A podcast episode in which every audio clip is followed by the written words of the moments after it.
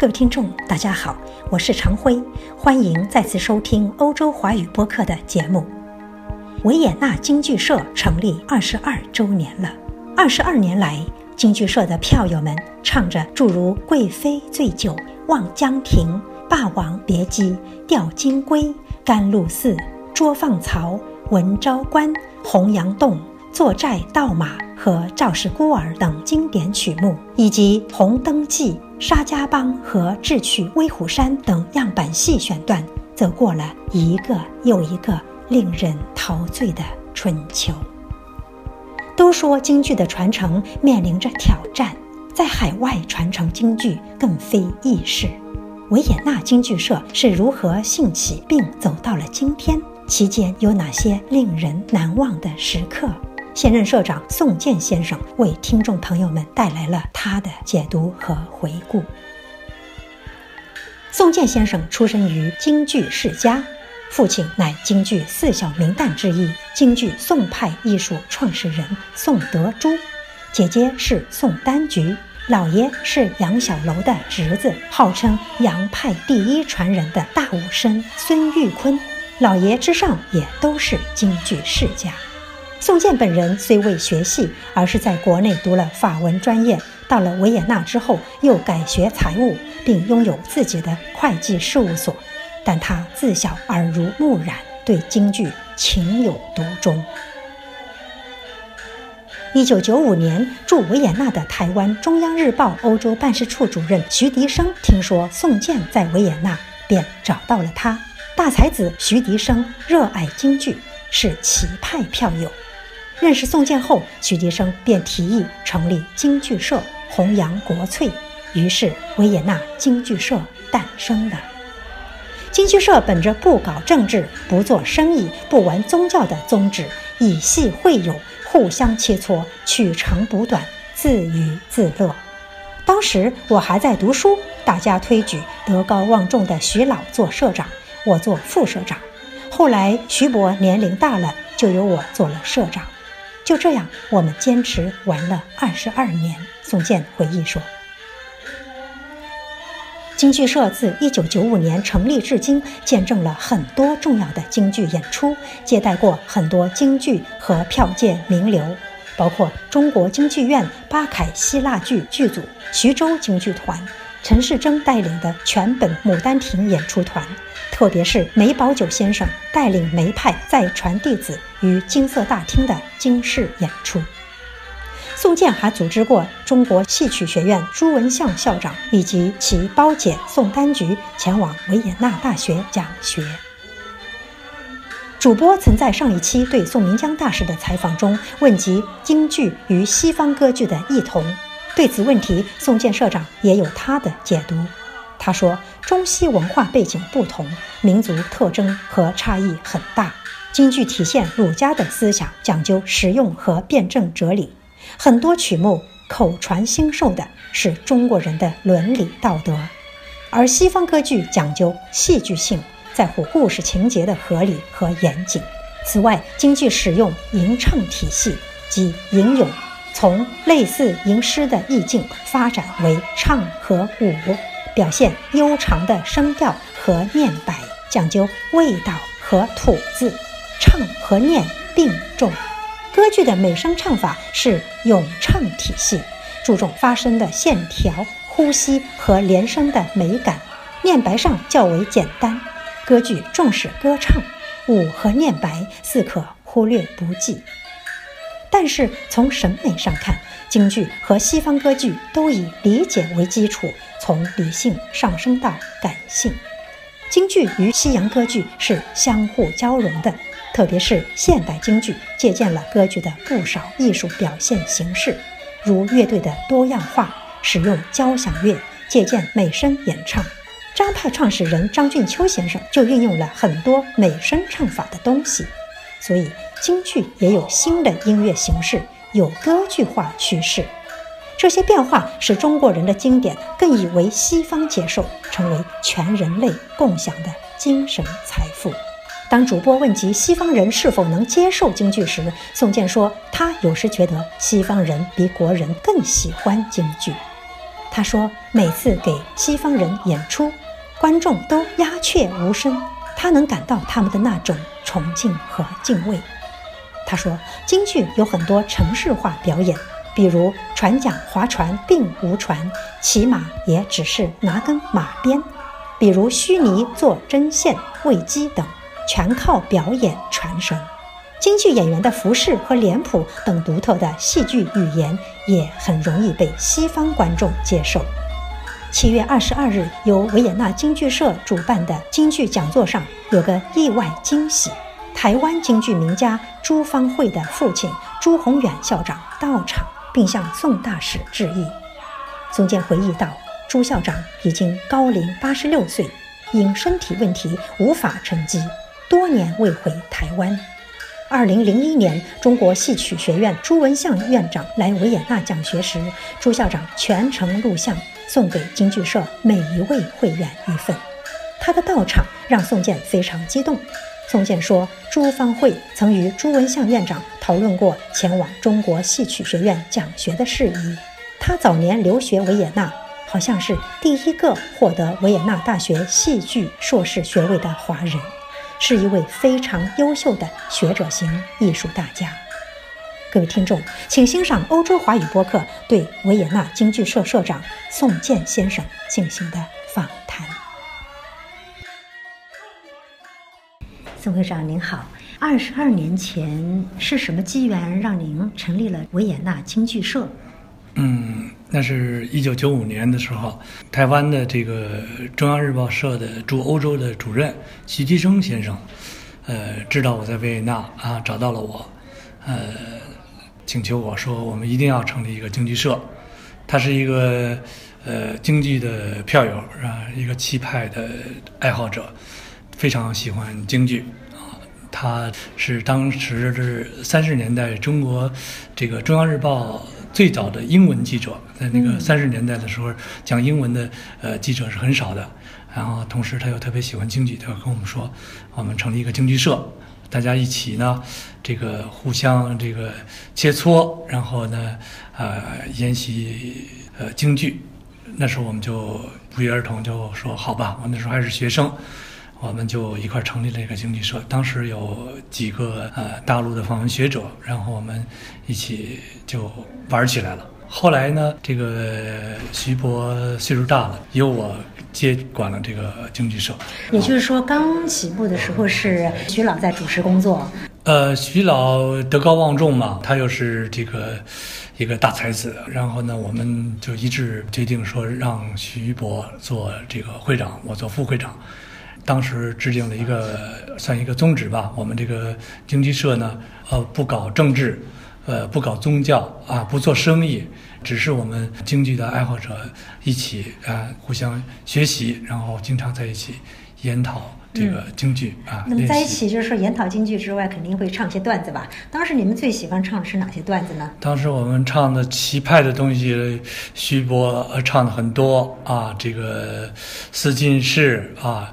啊，很多老戏，对吧？那个是齐派的戏，其实对我来说是很陌生的。啊，也是因为认识了徐博，然后我才对呃麒麟童这个齐派的戏开始这个呃感兴趣。徐博做事非常认真啊，然后当初经济社的一些会员，像严博、严佳琪啊，那是这个呃严复呃的侄子，然后。呃，我觉得那时候跟这些呃有才华的这个中国的这些老前辈在一起，能够学到很多东西，所以我没有彼此，然后就跟他们在一起玩了。您个人跟京剧之间的渊源关系，跟我们听众朋友解释一下。哦，为什么您这么支持这个京剧社，并且这二十二年来做了这么多的贡献？我相信您跟京剧之间有很多的渊源。对，呃，我自己出身一个京剧世家啊，我的父亲是。啊，宋德柱是呃京剧四小名旦嗯之一，是宋派创始人。然后呢，我的姥爷呢是孙玉坤，是杨小楼的侄子，是呃杨小楼后边的这个最大的一个后人，的这第一的大武生。然后呢，我从小呢也是受家庭的耳濡目染呢，呃非常喜爱这个京剧。呃，小时候跟从名师呃学习拉京胡，但是后来我上大学了，学法语，然后又出国留学，然后就把这个放下了。呃，还是到了国外又把这东西又捡起来。那童子功也没丢，是不是？啊，童子功没有丢，啊因为这是从小时候学的。对，跟咱们听众讲讲，这京胡在京戏里头是不是京胡还有其他的分类？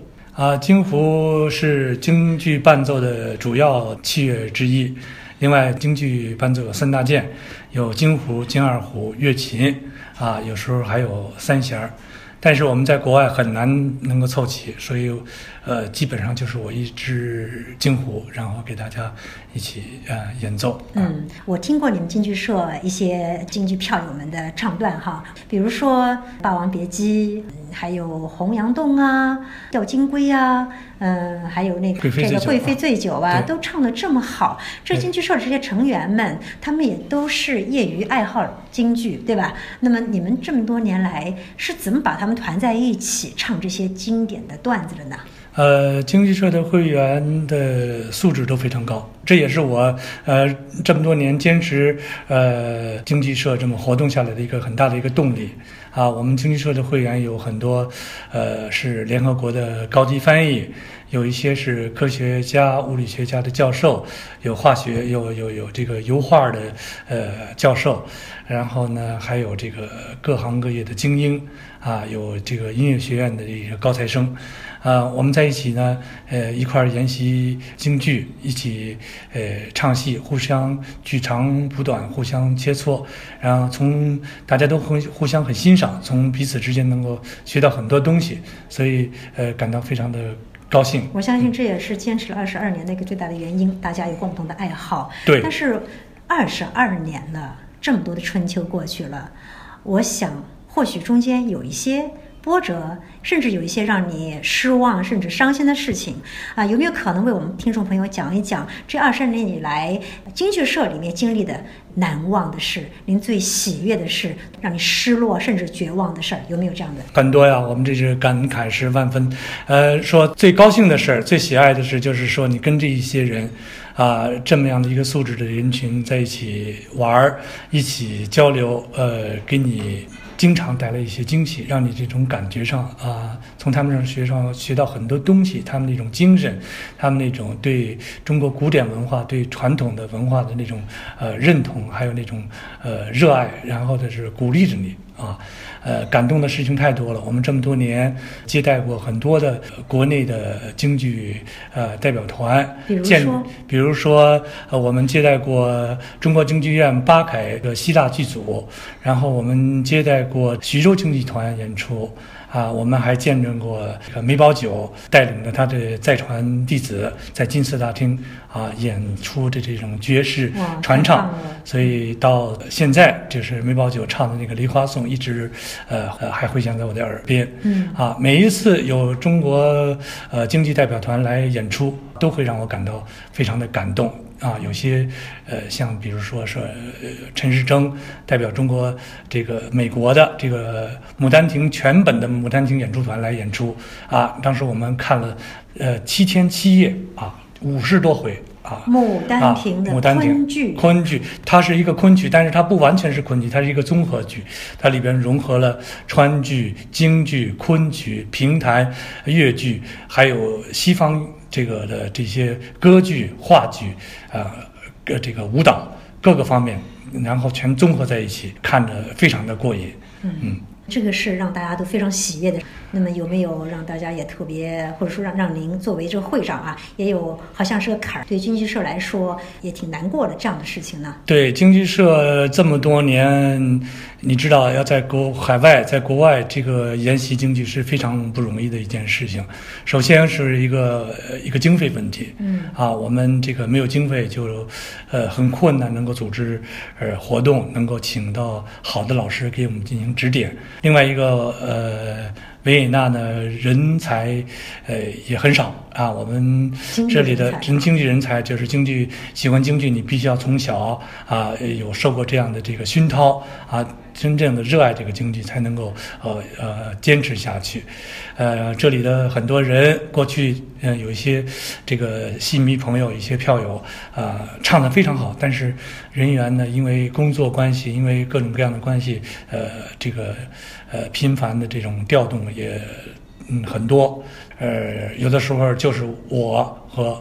老麦两个人，我们在一起坚持。老麦啊，麦麦兆天教授，这是我最欣赏的一个麦兆天教授，一个一个一个一个画家，一个他是画家，对，他是维也纳国立美术学院的这个呃教授啊。然后我们在这个艺术上，在这个呃文化上，还有对中国呃古典这种历史啊，呃都有共同的认知，所以我们在一起玩的很开心。即使就是我们两个人。啊，即使是说，呃，麦先生、麦教授是一个呃南方人，是一个广东人，他有时候话还说的，呃，普通话都说不好，但是他唱起京剧来着，我们就投入进去了，嗯，就完全没有这方面的这个障碍和阻碍。二十二年前，首先倡议，呃，组建这个维也纳京剧社的徐老先生，嗯，他后来怎么样了？徐博后来因为年岁大了，然后呢，得了生了病，然后呢，呃。他就把这个工作全都呃交给我了。他留下了很多的那个时候，他工作非常的认真。他每一次活动都有记录，都做日记，然后每一次活动都有人做签名到，然后啊都会写的很仔细。今天谁来了？我们练习了什么戏？然后我们交了什么朋友？哪些朋友有些什么电话？然后就是这些给我留下了呃七本的啊日记啊七年，所以啊七年的日记我看了以后我就非常感动，所以我说呃我不管怎么样我一定要抽出时间把这些京剧这呃坚持下去搞下去，这是最让让我非常 非常非常感动的地方。我觉得像这样的老一辈的这样的呃中国人呃几乎可以说没有了啊。徐先生后来去世了是吗？对啊。徐先生走了，他也是一个奇人啊。对，退休了，就是把自己的全部的精力，把自己所有的积蓄，都投到了这个京剧的这个呃事业上，然后啊自己出钱。到国内请专业的演员，请专业的呃老师啊陪着他唱戏。他可以说他所有的这个积蓄都花到这这这方面上，这也是让人非常感动的一个地方。对，非常难得。对一个人啊，工作了一辈子，辛辛苦苦的。他是当初的呃中央日报的驻欧洲的代表处的主任，呃，在三十年代，呃，可以说他是中国第一位英文记者。啊，那那是在，呃，那时候是很少的，然后他的收入也，嗯，很高，所以他把这个钱，嗯，在自己退休以后全部投到这个京剧上，这是也是很很很很少见的。是的，今天下午宋大师讲到了京剧在二零一零年已经申遗成功，成为这个非物质文化遗产。那么也就是说，它已经是人类的一个非常宝贵的。文化遗产，呃，在这儿做京剧社，您有没有想过如何让京剧走出国内，走向欧洲，让欧洲人也能够接纳中国的国粹？这京剧社在这方面是如何考虑的？有没有这种可能性发展西方的一些会员？其实，在某种程度上，这个欧洲人、西方人对京剧的喜爱，呃，超过了我们自己的中国人。有时候，我们都自己难以想象。我们经常有时候给外国人演出，外国人那种专注啊，那种鸦雀无声去听我们的京剧，他们对中国呃古典的国粹啊那种崇拜、那种崇敬的那种感觉，是你可以感感受得到的。但是他们真的理解吗？理解咱们这个？中国的京剧，它的综合性，它的坐念唱打舞这些元素，西方人啊，他有时候会被中国的这把京胡给吓到了。有时候他们认为这个响，他们不能接受，因为这个和他们熟悉的西方的歌剧是很不一样的。对，这个京胡和它当然跟这个呃提琴呐，跟这个呃交响乐啊，有着本质上的特质上的区别。呃，但是呢，呃，因为是我们自己的民族的东西，啊，他们呃非常的好奇，也非常的呃喜欢。每次我们演出啊完了以后，都有很多的人过来，要看这个京胡这个结构是怎么回事啊。他们问的甚至比中国人自己还好奇，是吧？他们可以说有时候经常对我说：“我虽然我不懂，嗯啊，这个京剧你们唱的是什么，但是我非常的喜欢，啊，让我感到非常的感动，然后能够这个给我一些灵感，给我一些呃新的一些呃感觉。呃，事后让我给他们讲，你们刚才唱的是什么？你们要表达的是什么思想？嗯然后那种感觉让你呃呃嗯非常的好，非常的美好。我相信京剧也是西方人走入中国传统文化的一个非常好的窗口。对呃，京剧在中国的传统教育上面可能起着一种教化民众的呃功效啊。对，那您以前也说过的，中国以前不是大家都可以上学，对很多人并没有真正上学的机会。嗯那么如何接受这种社会规则、伦理道德？嗯呃，还有咱们中国人传统中间很讲究这种义气、爱情，中国人怎么阐释爱情的？对很多戏中间有这方面的元素，还有孝这个问题，是吧？那么这种东西，西方人能理解吗？呃，西方人非常能理解，比如说我们的一些这个，呃，中国的戏曲啊、有时一些神话剧，呃比如说《白蛇传》啊，他们都非常的喜欢。这里讲的一些爱情的故事，讲的一些这个呃中国的这些古典的这个神话的东西，他们都得像如醉如痴的这样的欣赏、嗯啊，嗯他们非常的喜欢，嗯，对。太好了。呃，宋会长，二十二年不容易，我相信下面还有一个二十二年，甚至两个、三个。啊、我为你们高兴，也希望京剧社今后更加蓬勃向上。啊，是的，是的，一定的。啊谢谢谢谢你啊，谢谢嗯啊。